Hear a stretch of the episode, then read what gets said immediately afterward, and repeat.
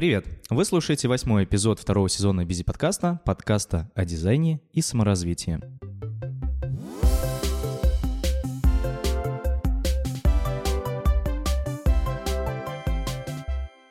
Кажется, это первый раз, когда в моем подкасте будем обсуждать продуктовый дизайн. И сегодня у меня в гостях Ваня Уваров, дизайнер продукта в OneSoil. Ну и мы, соответственно, поговорим с тобой, Вань, о том, как создавался дизайн сервиса. Ваня, привет. Привет, Саша. Прежде чем перейти к основной теме, а, сначала наш дорогой спонсор подкаста Тутуру, который ищет себе дизайнеров. Этот эпизод создан при поддержке Тутуру, самого популярного российского сервиса путешествий. Каждый день миллион человек заходит на Тутуру, чтобы купить билет на самолет, поезд, автобус, оформить тур или найти информацию о поездке. Сейчас Тутуру на драйве. У них амбициозные цели и атмосфера дерзкого стартапа. Хотя за плечами больше 15 лет опыта, успех и крепкая экспертиза. Тутуру ищет продуктовых дизайнеров в растущую команду. Дизайнеры в Тутуру погружаются в аналитику, общаются с клиентами, ведут свои проекты и отвечают за результат. Вокруг отличная команда, которая поможет со всем справиться. Тутуру ждет самое большое изменение дизайна за последние годы. Откликнись на вакансию, чтобы стать частью этой интересной истории. Вань, э, расскажи немного о себе, эм, откуда ты, э, чем вообще занимаешься, чем раньше, точнее, даже занимался, потому что мы с тобой знакомы со школой Яндекса. Три года или два? Два. Блин, как время-то летит. А, я родился в маленьком городе, Северодвинск называется, проростом 18-17 лет, потом переехал в Петербург, якобы поступать в университет, ну, в смысле, это была отговорка для моей мамы, Э, я ей говорил, что я не хочу оставаться учиться в своем маленьком городе, потому что там, ну, в смысле университетов там нормальных нет. И сказал, что хочу поехать в Петербург и учиться там. А на кого? На, ну, в смысле, с моими баллами по ЕГЭ. ну, вообще я шел на дизайнера учиться. Ну, в смысле, я хотел поступить в университет, э, который, точнее, на факультет, который специализируется на дизайне именно. Ну, собственно, так и получилось. Я поступил на факультет информационной технологии в дизайне. Это не совсем про дизайн, но что-то около того. Ну, в смысле, это скорее больше разработческая история, чем дизайнерская история. Ну, больше, получается, технический дизайнер. Да, да. И нет, не совсем технический дизайнер. А, ну, в смысле, технический дизайнер, это ты имеешь в виду 3D-шки, всякие такие штучки? Да нет, скорее что? дизайнер, который ближе, ну, например, как дизайнер-полуфронтендер. Ну, ну что-то да, такое. Ну, в смысле, так специальность называлась, да, может быть, они предполагали это. Вообще, когда я пришел 1 сентября на День открытых дверей, мне сказали, что мы будем инженерами-технологами, когда выйдем из института, э, из университета, но я не доучился. Ну, короче, вообще я поехал в Петербург просто с отмазкой. Я хотел уехать из маленького города, потому что я понимал, что все классные ребята-дизайнеры тусуются в больших городах Петербурге и Москве, и я хотел просто переехать из маленького города к таким классным ребятам. Вот, и поступление в университет это было просто отмазка для мамы. А я через полгода его бросил, даже раньше, типа через пять месяцев. Даже не закрыл первую сессию и, и просто стал работать. Вот. А как ты, живя в маленьком городе, узнала о том, что есть такая профессия дизайнер? Потому что я вот с ребятами, там, с Ритой э, Дьяченко и с Максом Кизимом где-то вот э, в недавних выпусках обсуждал, что, ну, я тоже из маленького города Кувандык, они тоже вот из э, регионов, и мы пришли к выводу, точнее, к такому интересному заключению, что, блин, когда мы там росли, мы не знали, что есть такая профессия дизайнер. А тут ты такой хобана, и в маленьком городе такой, все, я дизайнер. А, вообще, если там говорить о том, как я к этому пришел, то началось все с какого-то увлечения анимации. Я лет в 12 или в 13 узнал о флеше. Тогда это было супер еще популярный и модный флеш. Думал захватить весь мир и, и, и быть классным, но потом он умер. Но я начал, э, в смысле, вот э, этот путь в дизайн с Ты флэш. начал делать флеш-баннеры. Да, ты знаешь эту историю. Да. Не спойлери. Расскажи. Да, я начал со флеша. Э, мой брат старший, он со своим другом почему-то учился кодить на ActionScript. Ну, во флеше язык был кода, это ActionScript. И они делали всякие игрульки на флеше, а мне было почему-то интересно делать анимашки всякие. Вот, и был такой портал fundux.ru, он до сих пор живет, где всякие ребята из разных мест вкладывали свои мультики. Э, которые сделали во флеше, я тоже всякие штучки такие рисовал, и мне было вообще по кайфу. Ну, в смысле, просто рисовать какие-то прикольные мультики, хоть я и рисовать вообще не умею, в смысле, как и ты, Саша. Ну, то есть я от руки вообще, в смысле, просто, просто ноль, просто дай пять, да. А, и, но все равно что-то делал, вот. И потом я узнал о том, что есть фриланс.ру, лет в 15, наверное, или в 14, э, и что есть такая, типа, область, как флеш-баннеры, и, типа, куча людей заказывают себе флеш-баннеры, и решил, что, ну, раз я знаю флеш и умею что-то анимировать, и даже чуть-чуть знаю ActionScript, я могу, типа, делать какие-то баннеры с кнопочками, и это, типа, зарабатывать на этом деньги. Вот, и узнал, и, собственно, зарегался, и начал так работать с флеш-баннерами. Потом через какое-то время флеш начал умирать. Ну, для, до меня доходили какие-то слухи о том, что все, типа, э, там на заре было HTML5 и все такое, и флеш, типа, уже никому не нужен был. И я решил, что надо, ну, раз я зарабатываю уже деньги на флеш-баннерах, то надо что-то, типа, дальше делать. И узнал о том, что есть дизайн сайтов, и начал потихоньку изучать эту область, и вот так вот все постепенно шел, шел, шел. А получается, после того, как ты перестал делать э, флеш-баннеры, начал заниматься дизайном сайтов, а ты где-то получал, ну, уже такое профильное образование, проходил какие-то курсы или сам все на практике? Не, а в, ну, в дизайн сайтов я начал заниматься, наверное, в 16 лет, но ничего не проходил, в смысле никаких специализированных курсов, я тогда об этом вообще еще ничего не знал. А, слушай, ну тогда, наверное, это еще и редко, ну то есть это вообще, то есть вряд ли это было, то есть это 10 лет назад почти, да? Не, мне кажется, я знал тогда о Лебедеве, о существовании Лебедева и почитывал возможное руководство, я не очень помню, но думаю, что я почитывал его, но Горбунова я точно, например, в 16 лет не знал. Горбунова я узнал, когда уже переехал в Петербург и только тогда. Вот, и я скорее просто копировал, в смысле, какие-то работы, смотрел, что делают другие ребята, и это, типа, был дизайн сайтов больше оформительский какой-то, чем там, не знаю. Ну, то есть о высоких материях ты не задумывался, да, вообще, ты в смысле, просто... Это, это было неосознанно, это было просто рисование картинок. Я, ну, в смысле, я, я, я назвал это, что я, я дизайнер сайтов, но э, на самом деле я рисовал просто картинки. Ну, в смысле, оглядываясь назад, уже вот я так это могу сказать.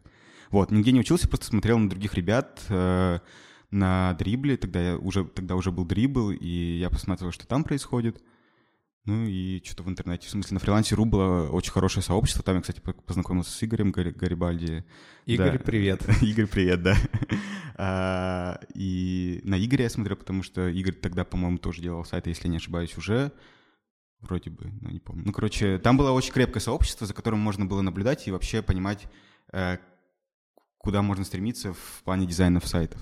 А на всякий случай ремарочка для наших слушателей о том, кто такой Игорь Гарибальди, если вы вдруг не знаете. Это арт-директор в компании, где я работаю. Да. Да. Окей, слушай, ну ты говоришь, что нигде не учился, а как же мобилизация в Яндексе, где мы с тобой это, познакомились? Это, это пришло дальше. Э, вообще, э, если там раскладывать весь путь, то после того, как я переехал в Петербург, я стал работать э, в компании, называлась она Software Finance, но она, к сожалению, развалилась через полгода после того, как я начал там работать. А, вот, но... OneSoil, ты сколько уже работаешь? Год. О, OneSoil еще живет и процветает. вот. А, я начал работать там, уже еще не учась нигде, ну, в смысле, просто что-то делая. Но при этом, когда я поступил в универ, у нас в универе было классное сообщество, которое организовали сами студенты, оно называлось «Гильдия дизайнеров». Это ребята, студенты, которые просто решили организовать свое сообщество и приглашать э, классных ребят почитать лекции в университет. Ну, в смысле, не слушать профессоров, которые теорики, они теоретики, теоретики, а не практики, и, а приглашать типа практикующих ребят из агентств э, и компаний. Вот, и это вообще ну, дало какой-то старт, ну, типа, уже обучению, ну, пониманию того, как работает индустрия, нормально, не на фрилансе, в смысле, а в агентствах или в каких-то компаниях, которые, ну, типа продуктовые. Тогда еще такого модного слова не было, но в целом. Вот, и обучение тогда началось вот с этого. А потом я поучился в икре, это не совсем связано с дизайном, я бы даже сказал, вообще не связано с дизайном, это больше про рекламу и про какое-то креативное мышление и все такое. Вот. И икра мне дала супер классную базу про исследования и про то, что нужно проводить исследования, и про то, что нужно э, из, ну, типа, чувствовать свою аудиторию понимать, какие у нее потребности.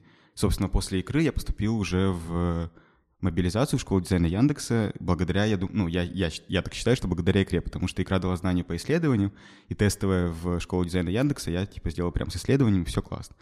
Как э, полагается. А в икре ты учился там, там как? Это был какой-то интенсив или это прям годичный Нет, курс это был основной курс, тогда это назывался так, сейчас он называется базовым, кажется, курсом. Основной курс — это история про Сколько он длится? полгода, да, где-то полгода или пять месяцев, что-то такое. И это учеба по вечерам, три раза в неделю было. Это курс про то, чтобы попробовать себя в разных направлениях рекламы. И после этого пойти там уже, после этого курса, на какой-то интенсив или на отдельную специальность в икре тоже, ну, отдельный курс по какой-то специальности. Вот, и мне было просто интересно понять, как работает реклама. Я пошел туда просто от- из-за этого. Ну, до этого я еще познакомился с ребятами из игры, они мне показались классными, и я решил, почему бы и нет. Вот, и это был, ну, типа, там были направления продюсирования, это как составлять сметы на, на рекламные кампании, на всякие такие штуки. Креатив был про то, как придумывать идеи и все такое, стратегия, про то, как выявлять потребности и инсайты из аудитории, ну и всякие такие штуки. Но потом ты попал в Яндекс Мобилизацию. Вот давай теперь э, получается просто а, вот с момента а, учебы в Яндекс Мобилизации начинается твоя прям карьера именно продуктового дизайнера, насколько я понимаю, потому что после мобилизации ты попал в Яндекс и какое-то время там работал, потом ушел в OneSoil. Давай вот еще сейчас немножко прям поговорим об этом, уже перейдем к обсуждению продукта. Я бы сделал небольшую ремарочку. Мне кажется, что, ну, я так думаю, что продуктовая какая-то моя история началась э, во время обучения игры, потому что я тогда работал в компании, которая называется сейчас Castle. Это история про э, кассы для кафе, ресторанов в виде приложения на планшет. Но не будем об этом, поговорим про мобилизацию, да. И мобилизация на самом деле дала очень хороший э, толчок в понимании того, как на самом деле должны, как идеально должны работать компании, которые делают какие-то свои продукты и какие-то свой, какой-то свой бизнес. Не агентство, а именно свои истории. И после мобилизации, да, я попал в Яндекс, но нужно учесть, что в мобилизации нам, конечно, пр- представляли какой-то идеальный вид того, как все должно работать. На самом деле, ну, в моем случае это работало совсем не так. Ну, в, в том продукте, в котором я работал в Яндексе, это работало совсем не так, как нам рассказывали на учебе. И вообще нужно сделать ремарку про то, что когда вы что-то слышите на конференциях или там, не знаю, где, где угодно, и вам говорят, что мы вот так классно работаем, проводим исследования, КСДФ и все остальное, на самом деле это, это не так, и это идеальный вид того, как люди хотели бы работать. Об этом недавно писал... Мне кажется, это у всех. Ну, то есть у всех компаний так, потому что всегда, ну, на конференции вряд ли ты заходишь говорить, блин, у нас тут менеджеры что-то там. Да, и это очень плохо, я считаю. Это мы поговорим в рубрике следующей про советы или про что-то такое. Окей. Ам, так, после мобилизации ты поучился, устроился в Яндекс, ушел оттуда, видимо, не оправдав э, твои ожидания. Ты ушел сразу прямо в OneSoil или что-то еще было у тебя? А, я отработал в Яндексе чуть больше года, типа год и месяц, э, и ушел, да, потому что были проблемы с командой у меня, а, потому что команда сидела вся в Минске, а я один был, ну, в смысле, у меня команда продукта сидела вся в другом городе, и я был один в Москве, и мне приходилось ездить в командировки. Командировки меня не напрягали вообще никак, но а, близости с командой и близости с продуктом я не чувствовал. И плюс у меня было ощущение, что мне хотелось какого-то опытного руководителя именно в продукте. У меня был руководитель со стороны департамента дизайна Яндекса, но он был не в продукте, а со стороны. А мне хотелось, чтобы человек был супер погружен в э, продукт, в котором я и работаю. Мгм. Так, и расскажи уже, да, теперь как ты попал в OneSoil и начнем о нем. В OneSoil я попал спустя месяц после того, как ушел из Яндекса. Я ходил по собеседованию разные компании. Случайно увидел репост Леши Черенкевича. Леша Черенкевич — это единственный дизайнер э, Яндекса в Минском офисе. Э, И Леша, привет, кстати. Э, И Леша репостнул вакансию в OneSoil о том, что ребята ищут дизайнера. Я посмотрел на их страничку в Фейсбуке и просто сразу влюбился, потому что там были красивые поля, э, в смысле поля с пшеницей и всяким таким, э, с разными культурами, и это было супер романтично и супер интересно, плюс, э, ну, в смысле, там прям стилек такой. Я прям понимал, что люди понимают ценность дизайна, ценность красоты, вообще понимают, что такое хорошо, что, что такое хорошо визуально, и вот всякие такие мелочи. Я прям почувствовал, что нужно написать, и написал э, ребятам и попал к ним. Без всякого теста, Не, не, просто не, прям... не, я сделал тестовое. Мы, ну, у нас было два созвона. Первый сезон мы просто познакомились с Сашей Яковлевым, это Head of Product OneSoil, и он мне дал тестовое. оно было не супер большое, мы его сделали, ну, я его сделал, и на втором сезоне мы решили, что все, все классно. Супер. Поздравляю. Это уже почти год, да? Уже больше года, уже год и неделю. Слушай, круто. А давай сейчас э, небольшую ставку сделаем о том вообще, что за компания такая OneSoil для тех, кто не знает. Вот угу. прям коротко, буквально там за пару минут. Угу.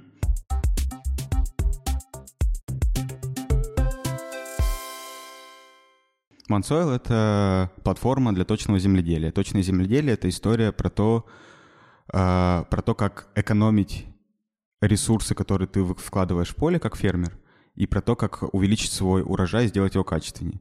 Э, существует там куча разных практик, как это точное земледелие применять. Например, э, очень коротко про то, что мы, например, делаем. Мы делаем инструмент, который позволяет дифференцированно вносить удобрения на поле. Типа, это, это очень сложно звучит. Макс. Не, э, давай, я тебе объясню, как это я понял сам. Давай. А, ну, я просто уже читал mm-hmm. про как-то а, про вот OneSoil. Мне очень понравилась штука. А, получается, насколько я понимаю, у вас есть э, какой-то личный кабинет для каких, ну, для неких фермеров, ну, для фермеров, uh-huh. чё ж, неких. Uh-huh. Ребята, фермеры. И на основе данных, которые были, ну, то есть на основе снимков со спутника, можно проанализировать свой участок. Он тебе э, подскажет, где стоит доложить, э, скажем, чернозема или там, ну, каких-то удобрений, где, наоборот, норм все. Более того, эта штука еще может тебе какие-то настройки выгрузить для компьютера, если у тебя вот этот комбайн или трактор с настройками, в этот компьютер их загрузить, и когда этот комбайн будет, ну, ты будешь на нем по полю ездить, он будет дозировать, либо больше давать, ну, на определенной территории а, вот удобрений, либо где-то больше, где это больше требуется. И это реально меня впечатлило. Типа, чего? Так можно? Да, в смысле, это все работает именно так, и это супер, ну, не супер уникальный диф... внесения, типа, существует очень давно, но не очень давно, типа, 5, может, 7 лет. Но обычно сейчас это не распространено, и люди, ну, фермеры вносят э, на поле од... ну, равномерным слоем удобрения. Ну, тоже так проще. Да, в смысле так проще, они даже не думают, что на каких-то участках у них хорошо растет, а на каких-то плохо. И вот мы со спутника это определяем, и говорим, что вот в эту часть поля ты занеси побольше удобрения, а в эту поменьше. Это типа экономия ресурсов, это позволяет лучше сделать тебе урожай, потому что мы куда-то больше кладем, куда-то меньше, в зависимости от того, где растет. Ну и это типа экология, в том числе меньше там выброс выбросов химии. В каких странах сейчас работает OneSoil? А, мы сейчас работаем в, во всей Европе и в США. Недавно, буквально пару недель назад, открыли Канаду. В 2019 хотим захватить весь мир.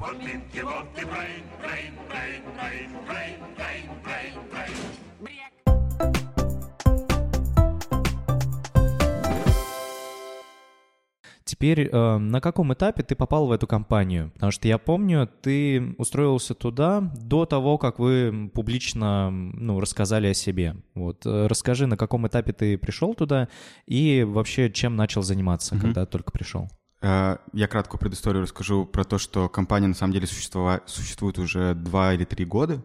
Э, ребята сначала делали все на своей инициативе и без инвестиций, ну просто за свои деньги делали тоже какую-то платформу.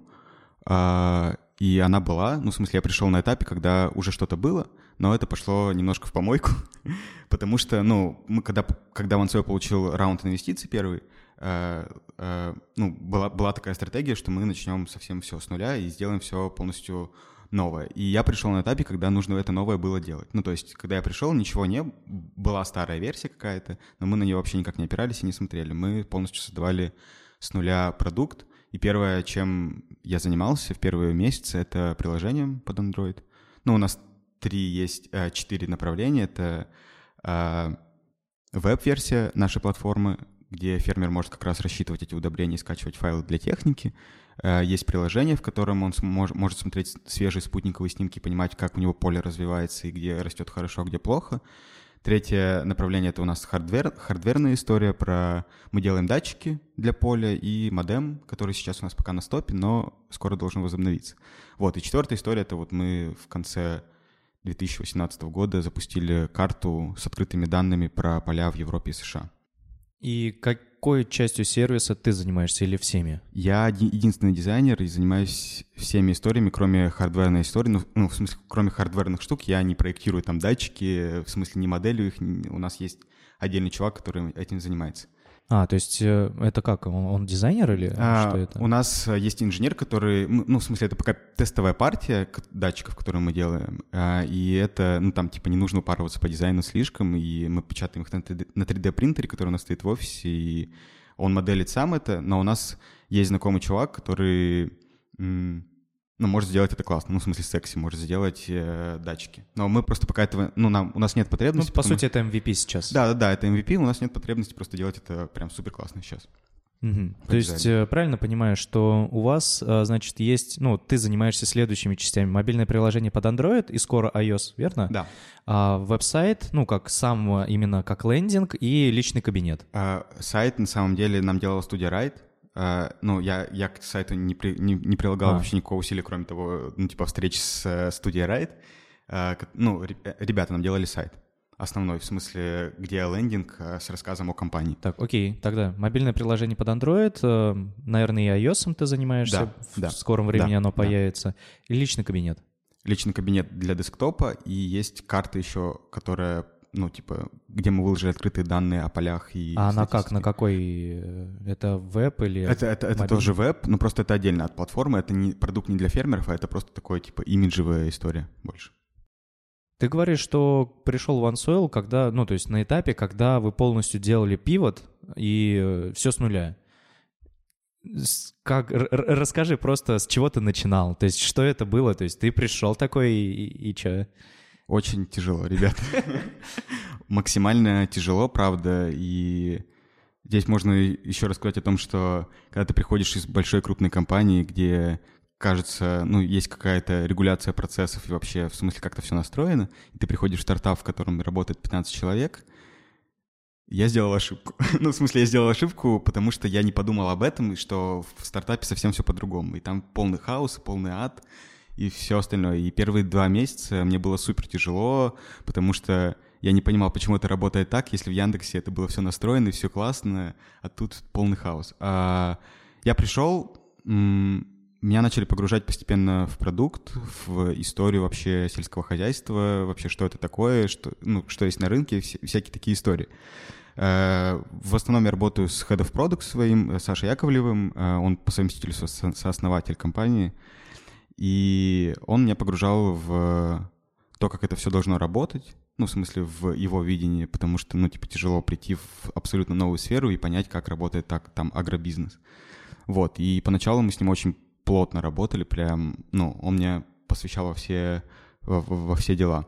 Вот, и мы начали делать приложение в самом начале под Android, потому что нам казалось, что на приложении можно быстрее всего протестить и вообще про, про- проэкспериментировать э, с тем, полетит то, что мы придумали или не полетит. Ну, потому что в приложении, ну, типа, у, у всех есть телефоны, и все сидят в телефонах и могут следить из дома э, в телефоне за своим полем. В смысле, не ездить в поле, а просто открыть телефон и смотреть за ним там.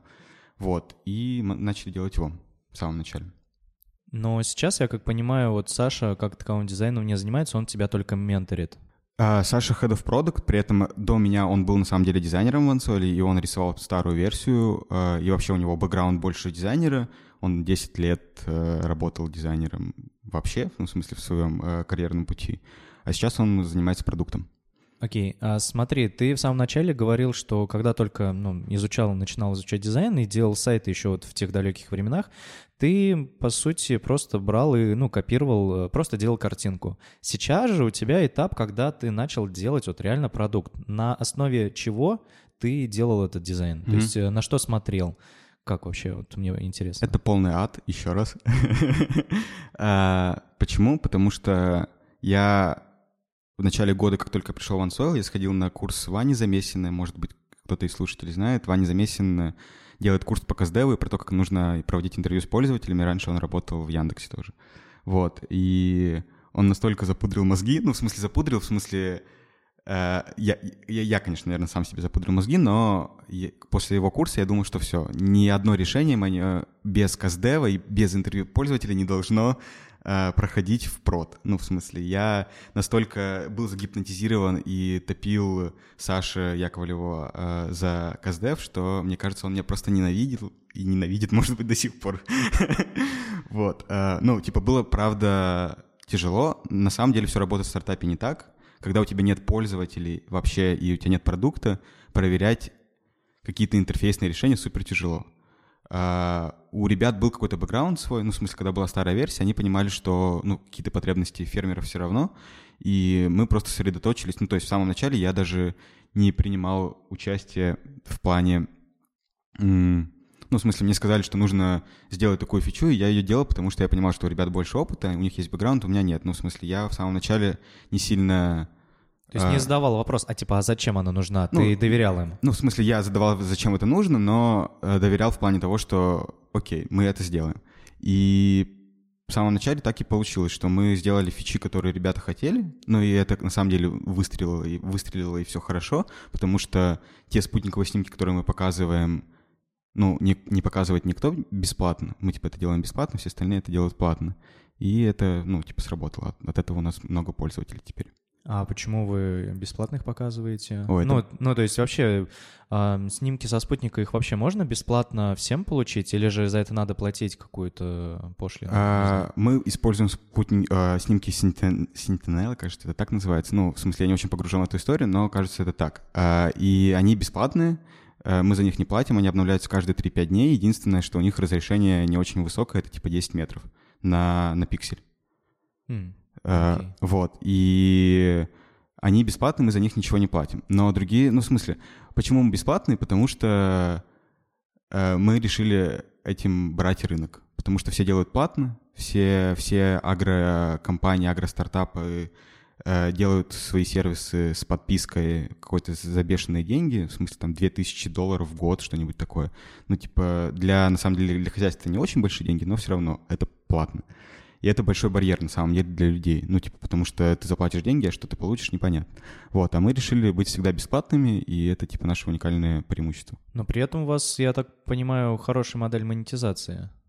Про нее, на самом деле, у меня в самом начале была куча вопросов, я не понимал, как так. Ну, в смысле, мне всегда казалось раньше, что очень классно измерить приносишь ли ты пользу, ну, типа, людям, пользователям своим, а если они тебе, ну, типа, если они тебе платят, значит, все, все окей, и, и ты приносишь пользу. А в случае, когда ты бесплатен, типа, как понять, что ты приносишь пользу? Ну, понятно, что количеством пользователей, наверное, и их ретеншеном, то, как они часто заходят в твой продукт, но для меня это было странным, и я не совсем понимал. А, мы собираемся зарабатывать на B2B контрактах. Это продажа данных для страховых банков, которые страхуют как раз фермеров.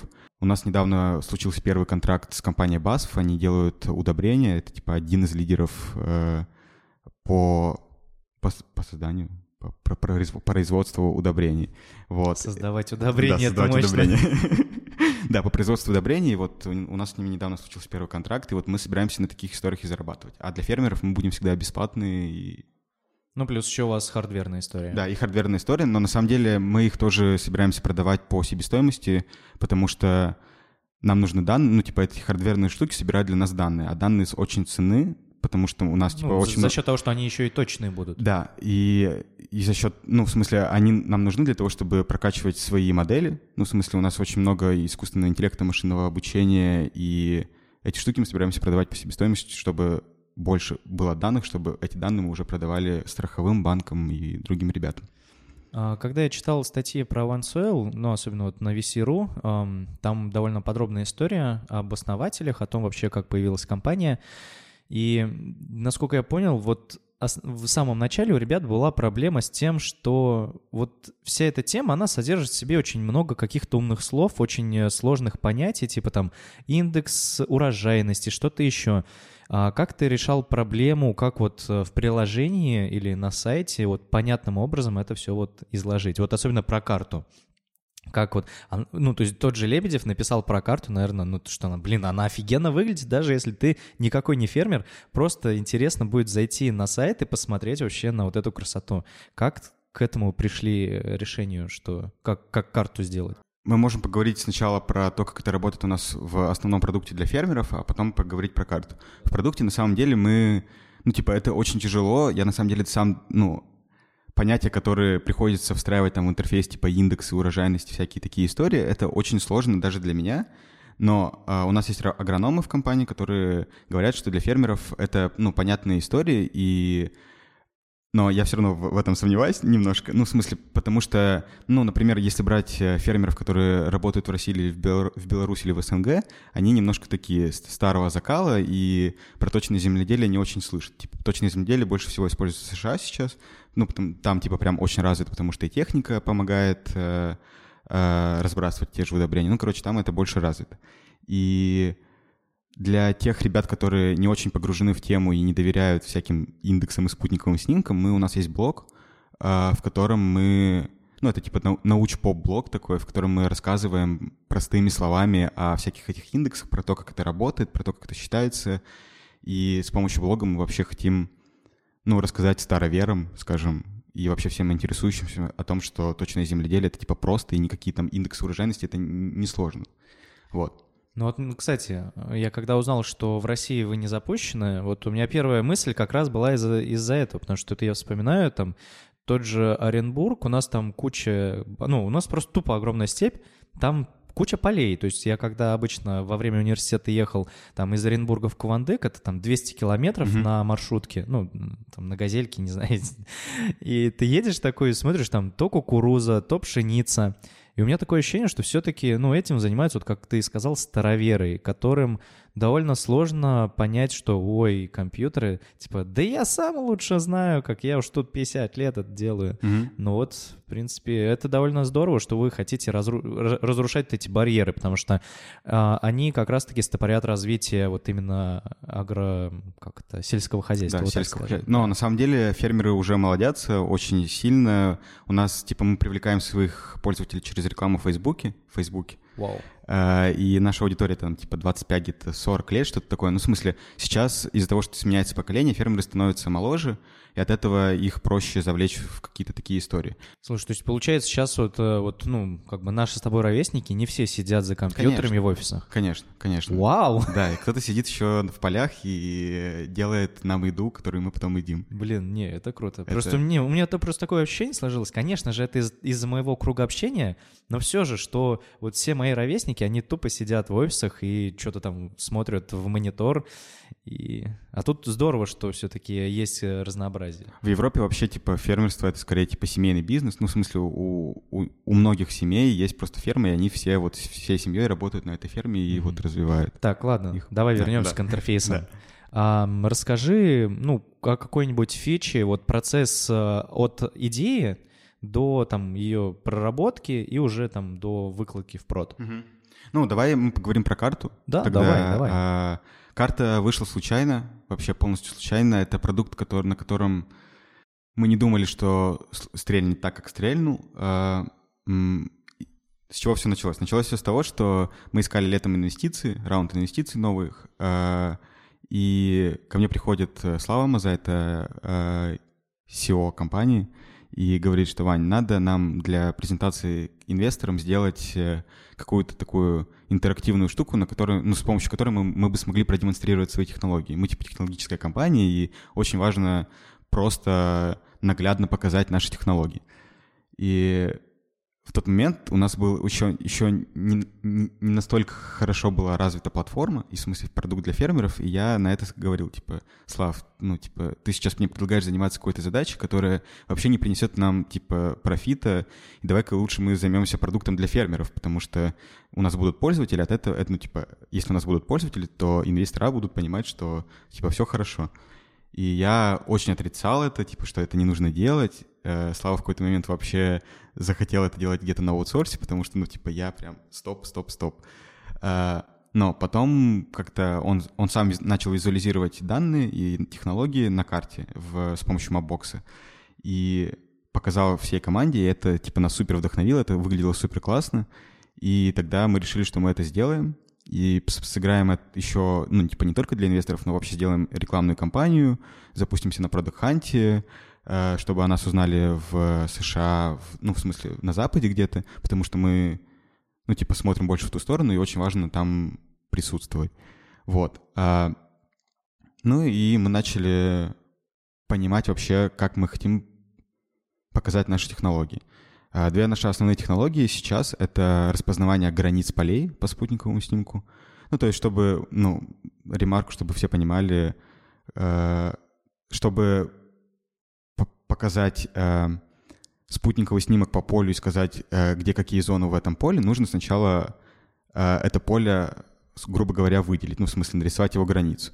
Э, и мы это делаем все автоматически, ну, в смысле, пользователи, которые приходят к нам в платформу, у них уже это поле выделено. И это очень круто, в смысле, это супер упрощает онбординг, потому что во всех остальных системах, которые делают э, какие-то агро-штуки, э, там фермерам приходится рисовать поле вручную, типа открыл Google карту и обвел это поле сам, я полей у людей супер много, в смысле 50 полей. Это нужно точно все выделить вручную. Ну, ну понятно, что у некоторых есть там э, shape-файлы, в которых есть границы этих полей, но не у всех. И, а мы это делаем все за фермера, ну, в смысле, он просто приходит и начинает сразу работать система, потому что поле его уже выделено. И вторая технология — это распознавание культур. По спутниковому снимку мы еще понимаем, что растет на этом поле. Ну, в смысле, какая культура? Э, картофель, там, кукуруза, пшеница или что-то другое. Вот. И это тоже упрощает анбординг, потому что фермер приходит, и у него уже занесена культура в это поле, у него обведено это поле, в смысле, он просто начинает работать. Вот. И мы хотели продемонстрировать две, две эти технологии, плюс показать какую-то интересную статистику про то, где, где чего больше растет, где меньше растет, в смысле, какие тенденции вообще э, в Европе и в США по тому, чем, что, что выращивают, и такие истории. Вот. И мы определились на этом, и потом просто я начал проектировать какой-то интерфейс того, как можно показать статистику и как можно визуализировать поля на карте. Было сложно визуализировать данные, потому что э, их очень много, и нужно показывать на карте на разных зумах, на разных э, слоях разные культуры, чтобы ты видел, что типа вот здесь вот растет много кукурузы, а здесь растет много пшеницы, условно. Вот. И основная, ну, типа, сложность в проектировании всей этой штуки была именно в этом. Ну, то есть в карте, на самом деле, продуктовой работы было не очень много. Ну, в смысле, продуктовой — это там провести исследование, понять, зачем мы это делаем, и вообще, вообще такое. В смысле, больше упор был на визуал и на то, чтобы это выглядело вау, и вообще интересно было разглядывать и залипать. Вот. А, ну, мне уже больше такие технические моменты интересные. То есть ты это где-то в скетче рисовал, да? Ну, вообще карта вы можете посмотреть map.onesoil.ai. Саша может приложить ссылочку потом. А, там типа интерфейс делится на две части. Слева у нас статистика с циферками с, со странами, а справа у нас большой кусок карты, на котором мы уже визуализируем типа поля и культуры, которые на них растут. И ту левую часть, да, я рисовал скетч, потому что, ну, в смысле, там просто циферки, а правую часть с визуализацией полей и культур нужно было визуализировать это все в Mapbox. Mapbox позволяет, ну, в смысле, у Mapbox есть конструктор карт, в который ты можешь настраивать вообще все, что угодно. Просто там невероятные какие штуки можно делать и визуализировать данные. Нужно, ну, в смысле, мне ребята-разработчики прислали shape-файлы с э, границами полей, я их за, закинул в Mapbox. В Mapbox я уже настраивал то, как, какие цвета должны быть для разных культур, то, как поля должны показываться на разных зумах, Э, про то, э, на каких слоях нужно показывать, э, на каких зумах нужно показывать названия стран, какого цвета должна быть карта, подложка. Ну, короче, там можно максимально, типа, кастомизировать и нарисовать, типа, просто абсолютно разные штуки. И больше работы, на самом деле, проходило в Мобоксе. Ну, типа, потому что, опять же, визуализировать данные на карте очень сложно, особенно, когда их так много. Угу. Понял. Окей. Um... Опиши, пожалуйста, вот, ну, то есть мы поняли, как вот эта вся проходила история, и ты э, как раз вот упомянул про запуск продукта. А теперь можешь э, рассказать э, вот про тот самый день, когда вы выложились на Product Hunt, потому что я помню, ты мне тогда там куда-то в одну из социальных сетей написал, типа, Сань, лай, лайкни. Я такой, окей, лайкнул, а потом в течение дня заходил в Твиттер, там в Инстаграм, ну, особенно у тебя в сторизах, там постоянно были фоточки, как ты а, фотографировал а, телевизор, где у вас показывалось количество, сколько заходов людей. Да, да, онлайн сколько сидел. Да, потом как вы фоткали, показывали, как о вас написал Лебедев. А, то есть для вас это вообще какой-то вау-день был. Расскажи, пожалуйста, о нем, как он у вас прошел.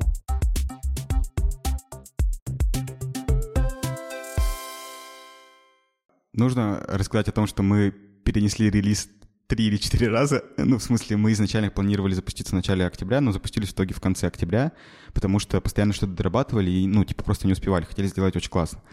И день запуска, день запуска, когда ты выпускаешь продукт на Product Hunt, Product Hunt — это, типа, история где всякие стартапы, ну и не только стартапы, публикуют свои новые продукты, и их индустрия там лайкает, э, оценивает и все такое. это очень хорошо для того, чтобы выйти там на рынок США, Европы и, и ну и Запада в целом.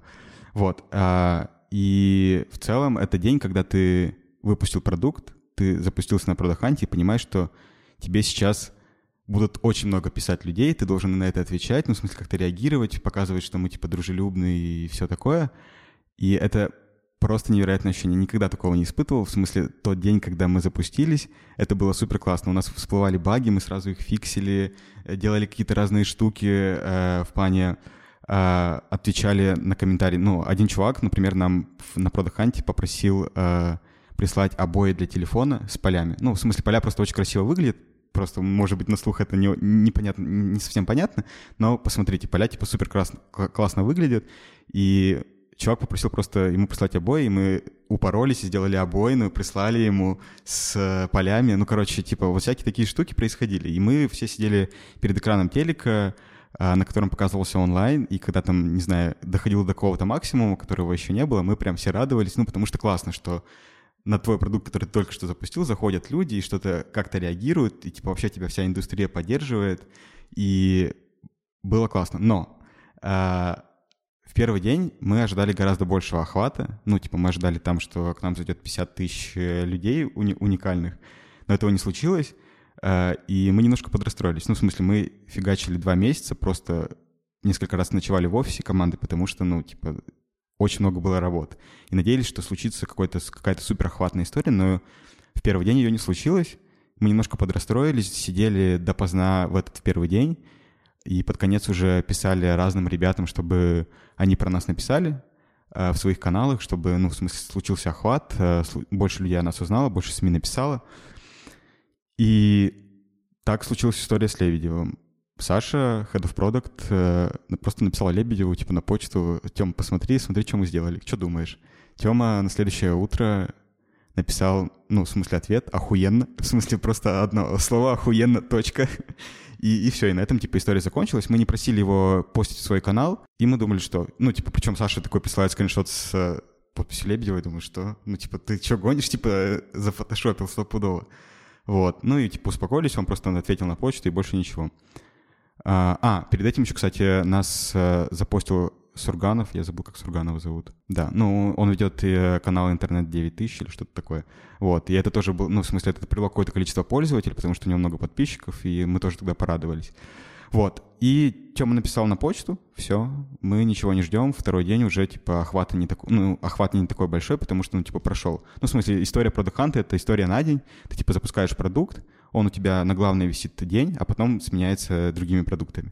Вот, ну и мы успокоились, уже немножко подрастроились, а потом в обед Тёма постит э, везде просто про нас, в смысле во всех своих социальных сетях, в ЖЖ, в Фейсбуке, ВКонтакте, в Телеграме, о том, что мы сделали такую карту, и это было супер неожиданно, потому что мы его не просили писать в канал, но он о нас написал сам, типа мы не заплатили ему. Первый вопрос, который все задавали, платили ли вы Лебедеву? Нет, мы не платили Лебедеву, он сам это сделал, и это было максимально неожиданно, максимально классно. Мы уже хотели выключать телевизор, в смысле, где показывается онлайн, но когда он написал, мы все просто побежали, и там просто максимально скакнул онлайн вверх. Типа у нас средний был одновременно, это типа 70 человек э, на, на, на карте было.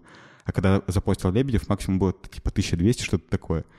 Э, Ну, типа, еди- единовременно. И это было супер классно, потому что после Лебедева, на самом деле, многие российские СМИ и вообще другие и СНГшные ребята начали писать про карту тоже. И это, ну, в смысле, история с Лебедевым дала огромный охват, гораздо больше, чем Product Hunt.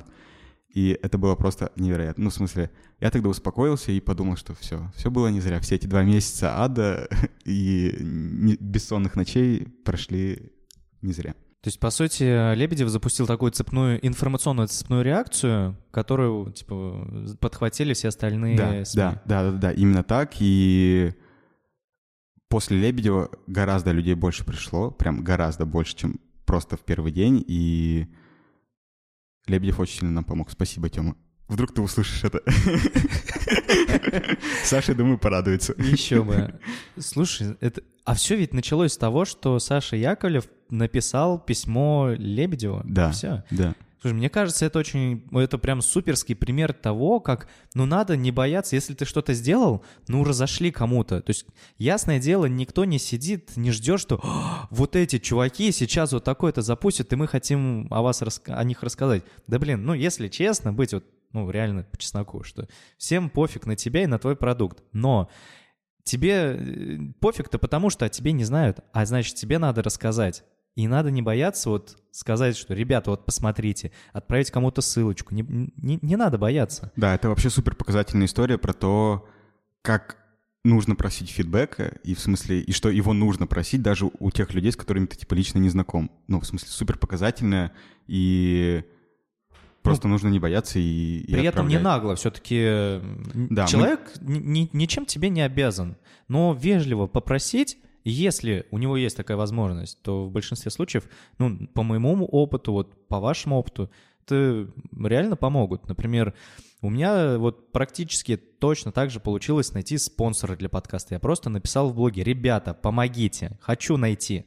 То же самое произошло вот с, вот с этой площадкой, где мы сейчас записываемся, это Coworking Ключ. Я просто написал в Фейсбуке, что ребята, а, в Фейсбуке и у себя в канале, типа, ребята, я хочу записывать видеоверсию подкаста и хочу, то есть где-то найти местечко, где это можно записывать. И мне сразу начали писать предложения, что вот там такой-то коворкинг отсюда, оттуда. Там некоторые ребята вот из дизайн-студии написали, что вот ты можешь к нам прийти записаться.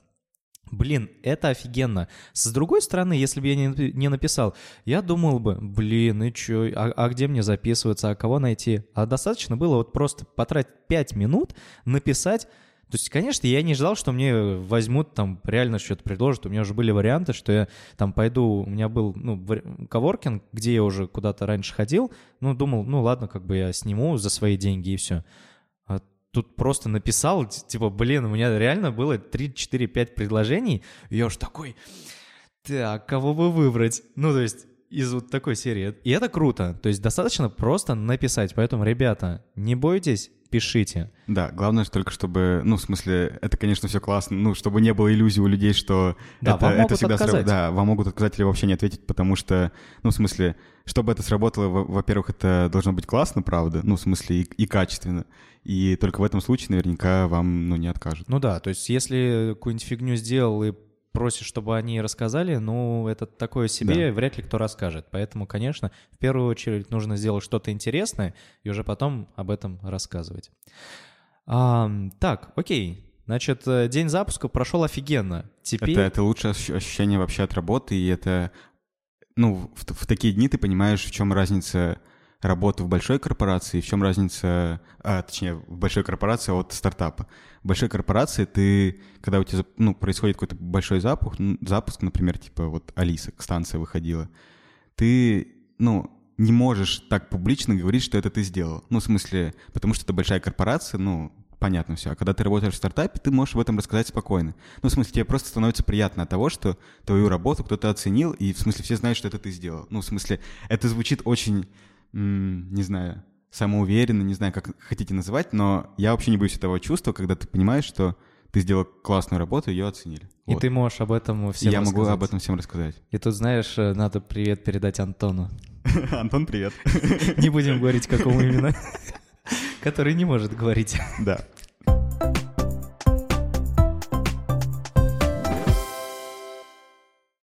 Теперь вот ну, тупо о своем стандартном обычном дне, вот как ты приходишь на работу, чем ты занимаешься вот сейчас. То есть наверняка вы готовите какие-то новые фичи, у вас а, как минимум есть а, на подходе iOS-приложение, а, просто без, ну, просто вот как у тебя проходит день, расскажи, mm-hmm. что ты делаешь? У нас есть э, еженедельная встреча с э, продуктом, ну, с командой, которая занимается продуктом, э, ну, типа, фронтендер, бэкендер, и я, и продукт, э, где мы планируем неделю, и на этой неделе мы расписываем себе задачи, а следующие дни в основном это происходит то, то, что я прихожу в офис, делаю эти задачи, ну, в смысле, какие-то вопросы возникают, хожу к ребятам, спрашиваю, а в основном это просто сиди и, и делай. Ну, в смысле, это никакого, не знаю, там, rocket science в этом нет. Ну, в смысле, ты просто приходишь То есть это работаешь. обычный день, ты обычный дизайнер продукта, да. и ты очень счастлив от того, что вы классно запустились. Да. Вообще, я, мне, кстати, интересно услышать твое честное мнение ну по поводу того, как со стороны выглядит компания OneSoil. Ну, в смысле, со стороны не то, чем она занимается, а как она имиджево скорее выглядит. Я, смотри, имиджево могу судить о компании через твои а, сторизы, через фоточки, все, что ты публикуешь.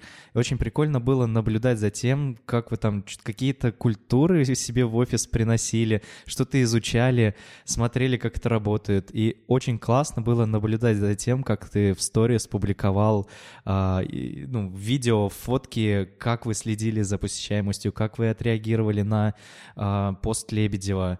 И ну, по сути, все. То есть uh-huh. вот именно OneSoil я сужу через тебя. Uh-huh. То есть через то, как ты показываешь эту компанию uh-huh. изнутри. Мне кажется, вот, э, ум, ну, то есть у многих именно стартапов, небольших компаний, о них складывается впечатление именно через их, э, через людей, которые в них работают. Да. Потому что, ясное дело, вряд ли... Ну, вот я точно помню, что в Яндексе есть специальный человек, который отвечает за пиар, и если ты хочешь... Ну, вот я как помню, в когда учился в мобилизации, я как бы постил себе в блог э, о том, ну, как бы... Как типа, пройдет твое обучение. Отчет, да, отчет на день. И я эти отчеты согласовывал как бы с, с пиар-менеджером, потому что нельзя как бы что-то было рассказать. А здесь, получается, у вас такого человека нету. Вы просто от души рассказываете о том, э, что реально внутри происходит, и мне кажется, это классно. Но опять же, вы наверняка когда-то вырастете в большую компанию, у вас появится свой пиар-менеджер, и вы уже будете настолько большие, и, ну, как бы, вам нужно держать имидж, а значит, его контролировать. Соответственно, ну, блин, ну, мне кажется, это нормальные вещи, когда просто ты ты еще маленькая компания, тебе как бы, ты, ты такая милая, дружелюбная, но когда ты вырастаешь, тебе уже надо детальнее следить за всем этим. Ну, это нормально, мне кажется. Ну, короче, да, мне всегда хотелось работать в, именно в такой компании, когда со стороны она выглядит очень, ну, в смысле... Домашняя. Да, дома, домашняя, во-первых. Э, во-вторых, э, стильная. Ну, в смысле, стильная — это такое слово немножко зашквар, но э, имеется в виду... Ну, в смысле, что нет этой корпоративной культуры, которая есть там, например, в каком-нибудь Яндексе, где все, все, что происходит э, внутри, должно оставаться только там внутри. Ну, в смысле... Ну, это на самом деле, как бы я не... Мне кажется, вот если вдруг, ребята, кто-то из Яндекса нас слушает, мы не хотим вас обидеть. Да. На самом деле это относится вообще ко всем большим компаниям. И опять же, это нормально. Да, это, это большие корпорации. Это просто это, разные истории, да. Конечно. конечно. Все. Um, окей, смотри, у меня вопросов к тебе уже больше нету. Uh, все, что я хотел у тебя спросить, я спросил. Uh, ну, по сути, как-то у меня сложилось такое впечатление, что это не какое-то там... То есть бывает просто, когда ты смотришь на людей именно издалека, со стороны, вот сидишь дома и смотришь на людей ну, через интернет, через их э, социальные профили, э, через новостные, кстати, статьи тоже. Вот что вот этот чувак или там группа чуваков сделали такой-то сервис, такой, вау, это офигенно. А потом ты вот, как я сейчас с тобой реально лично общаешься, и это не только к тебе относится, это вообще вот ко всем большим людям, там, которые сделали какие-то офигенные вещи. И когда ты с ними встречаешься и обсуждаешь, ну, они обычные люди. У них обычные ситуации, у них обычные жизненные процессы. Они все так же просто, ну, вот как ты сказал, ходим, ну, просто хожу на работу и как бы встречаюсь, делаю. Да. да. Но что самое классное — и как ты сказал, что когда там вы стрельнули, вот ты получил вот этот весь кайф и понял, что вы не зря впахивали вот эти два месяца. Ну, то есть, мне кажется, это доступно любому человеку. Главное вот фигачить, фигачить. Да. И не смотреть, ну, в смысле, можно смотреть, как делают другие, но с критическим мышлением потому что иначе это может вогнать в депрессию, это правда. Ну, в смысле, это история про меня в том числе, когда ты смотришь на то, что со стороны тебе кажется, не знаю, э, какая-нибудь компания, которая что-то выпустила, и они такие модные, такие классные, вообще ты не можешь, хочешь там работать, и понимаешь, что у тебя внутри все совсем работает не так, ну, хотя ты видишь ту компанию только с внешней стороны, и ты начинаешь грустить, блин, как там классно, не надо на это смотреть. У меня на, на этот, на твой пример, у меня есть жизненный пример. Ну, у нас был человек, э, который пришел к нам в компанию работать. Mm-hmm. Соответственно, мы не продуктовая компания, мы больше работаем по студийному типу, у нас есть заказчики. Вот, ну, как бы этот дизайнер пришел к нам, ну, я просто не буду называть имен, это просто хороший пример. Он неплохой, он не хорош, ну как, Он не является негативным или позитивным. То есть это, это бывает. То есть э, этому человеку не понравилось, как э, у нас устроены даже не то что процессы, а у нас ну, много однотипной работы. Это ну, у нас не продукт как таковой. Вот этому человеку хотелось больше в продукт, и он ушел в продуктовую компанию. А, и потом просто я получил от него фидбэк, что оказывается, вот в той компании, куда он пришел, все еще хуже. Хотя это продукт, и там процессы настроены еще хуже. Там намного больше хаоса, чем у нас. И всегда кажется, когда ты сидишь в одном месте и смотришь куда-то вдаль, что, блин, вот там всегда классно. Ну, ребят, ну, везде одинаково на самом деле, да, плюс-минус. Везде одни и те же проблемы с процессами, и ничего нигде не работает С идеально. компонентами, с библиотеками элементов, везде, везде все это, везде все проблемы, везде все они решаются или не, не дорешиваются, поэтому... Ну, на этом и закончим. На этом и закончим. Да, давай. Э, ну, про OneSoil, мне кажется, закончили. Как мне кажется, это довольно Можно... крутой опыт для тебя, как для дизайнера. Максимально классный, и э, я, я сделаю сейчас рекламу небольшую. Мы ищем дизайнера, ребят. э, да, мы ищем дизайнера продуктового, у которого опыт в продукте уже есть. Э, можете писать мне на почту, я Саша дам, он выложит, наверное, приложит э, к описанию э, подкаста. Э, можете писать мне личные сообщения, расскажу подробнее про то, чем придется заниматься, а придется заниматься очень многим и очень-очень интересным. Вот, приходите. Это, к сожалению, или к счастью, на самом деле в Минске находится. Э, мы, кстати, не поговорили да, про... Да, давай, давай про Минск. Да, кстати, давай поговорим про Минск. Еще про дизайнера. Ты, ты будешь Волидом или вы в паре будете? А, мы пока работаем в паре, ну, когда появится... Ну, с будущим, да. Да, да, да. да. Человек, который придет в будущем, к нам. Мы будем с ним работать в паре. У нас не будет пока иерархии никакой. Это будет То просто... есть тебе нужен коллега, то есть да. не, не сподручный, а вот именно коллега, да. с которым ты можешь наравне делать дизайн. Да.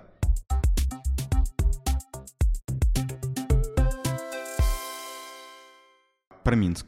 А, как нах... ты туда решил переехать? Ты же сам жаловался, блин, что да, тебе это тебе приходилось ездить а, по прошлой работе в Минск и постоянные вот эти командировки, но это тебя не напрягало.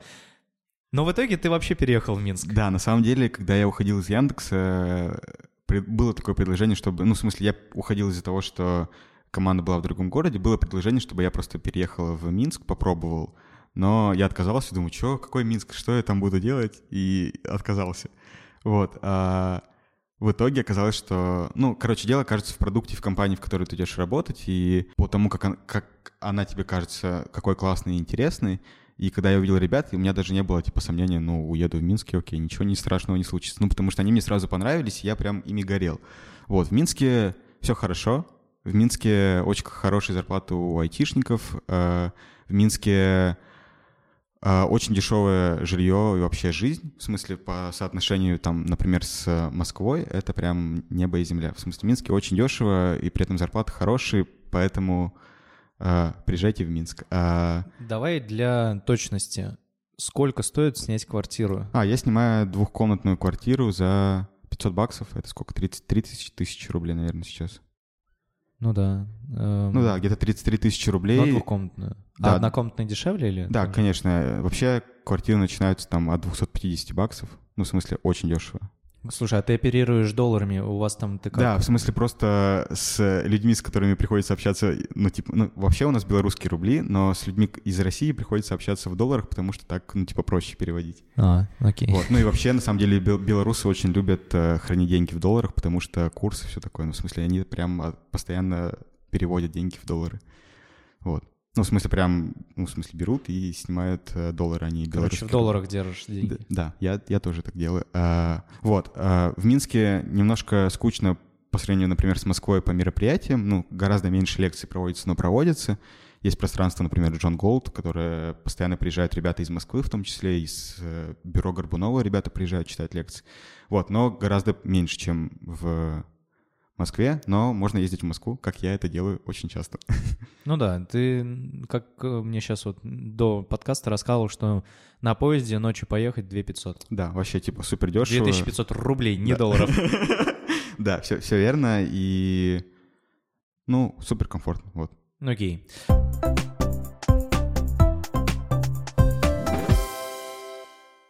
Ладно, давай закончим тему OneSoil. А, и теперь немножко опять о тебе. Расскажи, пожалуйста, о том, какие у тебя есть хобби, чем ты занимаешься, почему это тебе нравится. Ну, конечно, если, если есть хобби, если их нет, то почему? Угу. А, главное, наверное, открытие для меня в 2018 году — это большой теннис. И я занимаюсь большим теннисом. Ну, в смысле, я, я когда-то раньше пробовал, но это было так, типа, пару раз ходил, поиграл, и, и, мне просто понравилось. А в прошлом году я начал прям ходить на тренировки каждую неделю, и мне супер нравится, это супер... Э, это супер дает энергию, во-первых, после тренировки, а еще после тренировки у меня есть в доступе сауна, я хожу в сауну, это тоже, это, это тоже хороший э, моментик. Но в смысле просто игра в теннис тебе всю твою злость, во-первых, от, от, от рабочего дня или просто от э, текущего какого-то дня, э, теннис помогает ее просто от нее избавиться. Ну, в смысле, это обычная физическая нагрузка, которая, типа, помогает тебе расслабиться. Вот. А большой теннис, и вообще я очень люблю самокопание, ну, в плане психотерапии и таких историй. Я хожу... На прошлой неделе начал ходить на групповую психотерапию. Это когда несколько людей сидят с психотерапевтом и общаются на заданную тему и рассказывают о своих проблемах и пытаются там, типа, коммуницировать и, и помогать друг другу. Вот. И у нас, например, тема в нашей группе про то, как коммуницировать с людьми и какие есть сложности в коммуникации с людьми. А, мне кажется, они у меня есть, и я вот пришел туда специально, чтобы это порешать и, и, и разрулить. И очень классный опыт, правда, всем советую, если будет такая возможность ходить на групповую психотерапию. Но, наверное, сначала нужно попробовать личного психотерапевта. Это у меня тоже уже было. А про теннис ты ходишь утром или вечером? А, я хожу по вечерам в теннис. Еще я хожу в зал, на самом деле, недавно начал ходить, типа, полтора месяца назад. По Решил, твоим сторис заметно. Да, я, я, я могу про это тоже рассказать. Кстати, это я, на самом деле, тоже, ну, типа, считаю как каким-то своим, типа, сайт-проектом, пока небольшим, э, про, про свое тело и все такое. Ну, мне кажется, что... Ну, в смысле, прошлом году я понял, что мне нужно полюбить себя, типа я не любил себя, и чтобы полюбить себя, нужно начать э, для меня было с тела, потому что, ну, типа, мне не нравилось, что я полный мальчик такой, и мне, мне хотелось быть потянутым и, и стройным. Вот, и я решил, что нужно начать со спортзала, и пошел в спортзал, по утрам хожу, бегаю, очень классно. Супер. Слушай, вот о том, почему я вот обязательно в каждом выпуске расспрашиваю героя выпуска. И вот сейчас, хотя это, блин, это только, наверное, третье или четвертое интервью, и вот здесь я уже вижу корреляцию с, с прошлым опытом людей. Когда я записывался с ребятами из IT Agency, в конце, ну, Рита Диченко, она тоже ходит на большой теннис, она рассказала, почему это ей нравится — и она тоже рассказывала о том, что очень важно полюбить себя. Очень важно примириться с тем, ну, то есть понять себя и сделать, ну, если что-то нужно сделать, то, ну, чтобы ты лучше стал. И это уже круто. То есть, блин, не зря спрашиваю. В смысле, это правда? Ну, то есть некоторые считают, на самом деле, вот про полюбить себя, что можно полюбить себя, типа, каким ты есть, ну, в смысле, даже полным мальчиком, и, типа, ничего в этом нет плохого. Но я понимаю, что мне, например, комфортно в весе, который у меня когда-то уже был, гораздо меньше, и поэтому я решил, что, ну, типа, я могу это порешать и поправить, и так я точно себя полюблю, а не буду то, что смиряться с тем, что, ну, типа, вот у меня такое... О, пузо торчит. Да, да, пузо торчит, вот. Ну, типа, мне комфортно, когда его нет, и поэтому я иду к этому. Но при этом э, ты как, ощущаешь, что это какой-то стереотип, навязанный э, тебе СМИ? Стереотип про что? Ну, про получается, то, в рекламах постоянно вот с этим mm-hmm. вот э, офигенным би, как то прессом из восьми кубиков. Вот, чувствуешь? Ну, мне кажется, что это все равно как-то влияет на да? мое сознание и про то, что это типа какой-то идеал, который я вижу. Да, ты хочешь мне, соответствовать Да, этому. и мне хочется стремиться к такому идеалу, потому что, ну, в смысле, так комфортнее мне кажется. Ну, в смысле, это было у меня уже, в смысле, такое тело у меня уже было, и мне кажется, что мне в нем было комфортнее, да. Вот. Ну, в смысле, я не отрицаю того, что это могут быть навязанные какие-то истории вообще. Ну, то есть ты, в этом ничего ты осознаешь нет, это, это осознанно да, происходит. Да, да. Окей, супер. Класс. Спасибо тебе большое. Ну и напоследок ты можешь, uh, если у тебя есть какое-то пожелание слушателям, рассказать. Если нет, то будем заканчивать. Да. Uh, я уже, кажется, его озвучил, на самом деле, в процессе подкаста про то, что, ребята, относитесь критически к тому, что вы слышите от э, людей на конференциях, от э, людей на курсах и на, а, на любых других местах, где вы слышите какого-то, слушаете какого-то классного человека, они рассказывают, может быть, то, как они хотят работать, и то, как идеально было бы, но не как работает. Ну, в смысле, не, не подражайте им. Ну, в смысле, относитесь к этому критически и думайте своей головой. Вот. Получается, что тот образ, который они создают, он отличается от того, что на От самом деле. Да, да, действительно-. Да, это, это супер важно понять и осознать, потому что если бы мне это сказали, там, не знаю, три года назад, я бы себя, наверное, сейчас чувствовал гораздо спокойнее и не было бы столько тревоги в моей голове от того, что у нас все работает не так. Относится ли вот это твое пожелание к ситуациям, когда ты заходишь на тот же дрибл и видишь там офигенные какие-то дизайны, очень красивые, а ты сидишь такой на работе и рисуешь э, какую-нибудь кнопочку не такую У красивую? меня есть э, слово, мы его используем с моим другом, э, фантазеры. Вот я, я считаю, что на дрибле сидят фантазеры. Ага. Ну, в смысле, это люди, которые рисуют классные картинки, и это неоспоримо. В смысле, может быть и, и, наверное, должен быть классный визуал, если это, этого требует задача, но не всегда это нужно. Ну, в смысле, можно рисовать классно, хорошо, а можно просто выполнять задачу и, там, не знаю, помогать бизнесу. Все зависит от задачи. Все зависит от задачи. Привет, мобилизации.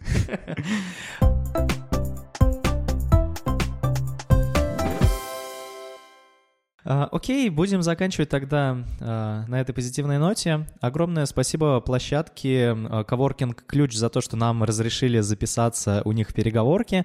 Если вдруг а, будете в Москве и захотите где-то поработать, обязательно к ним заходите, у них классно, уютненько. Спасибо за внимание. Подписывайтесь на подкаст в iTunes подкастах. А, На YouTube у меня выходит теперь а, видеоверсия подкаста. И, ну, вообще слушайте подкаст везде, где можно слушать подкасты, я обязательно там уже присутствую.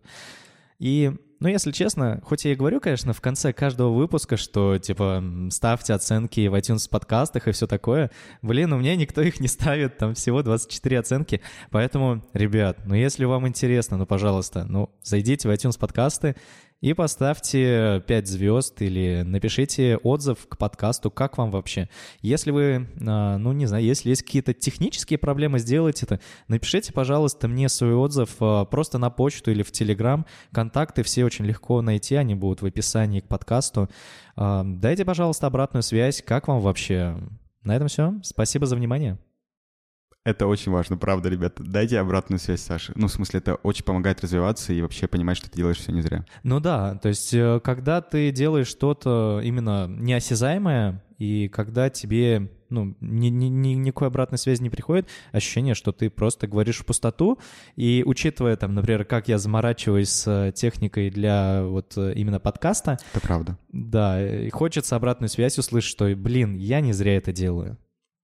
Все, пока. Пока-пока. Спасибо тебе, Вань. Спасибо тебе, Саша.